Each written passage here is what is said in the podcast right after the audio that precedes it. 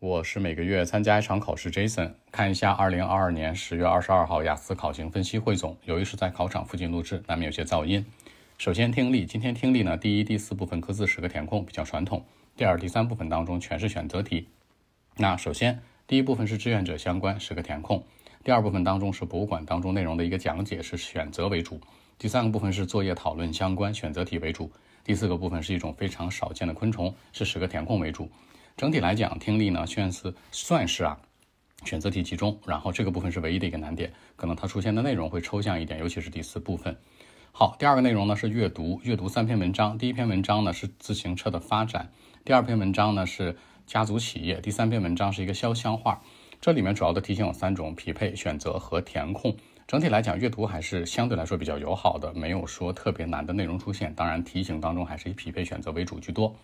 第三个内容，写作。那小尊是一个传统的 line graph 线形图、折线图，讲的是各个国家对医疗系统的满意度的一个调研评价，比较传统。大尊今天会相对来说简单一丢丢，它呢是一个典型的 report，讲的是说呢，现在我们生活当中充满了各种各样的噪音，我们生活附近全是噪音，然后呢影响了我们生活的一个质量。那问你产生噪音的原因是哪些？一般分析两到三个，那提供解决方案两到三个。这里面大家注意一下，你这个噪音可以来自于三个维度：工作、生活、学习。你可以说这三个维度，或者把两两个里面当中比较重要的领域给它带出来，比如工作和学习。那工作当中的噪音是什么呢？可能来自于这个外面的施工现场啊，可能附近的装修啊什么的，对吧？新的公司装修。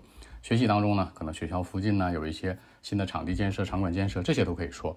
除此之外，那生活当中最常见的了，可能是汽车的鸣笛啊，包括一些娱乐场所的大声营业啊，营业时间都很晚，这些都可以去说。所以说产生的噪音的原因，你可以往这些里面去靠。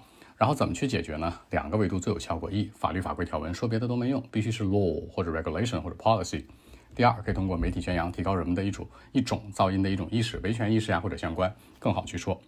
好，关于今天考情分析基本情况是这样，更多问题微信 b 一七六九三九一零七。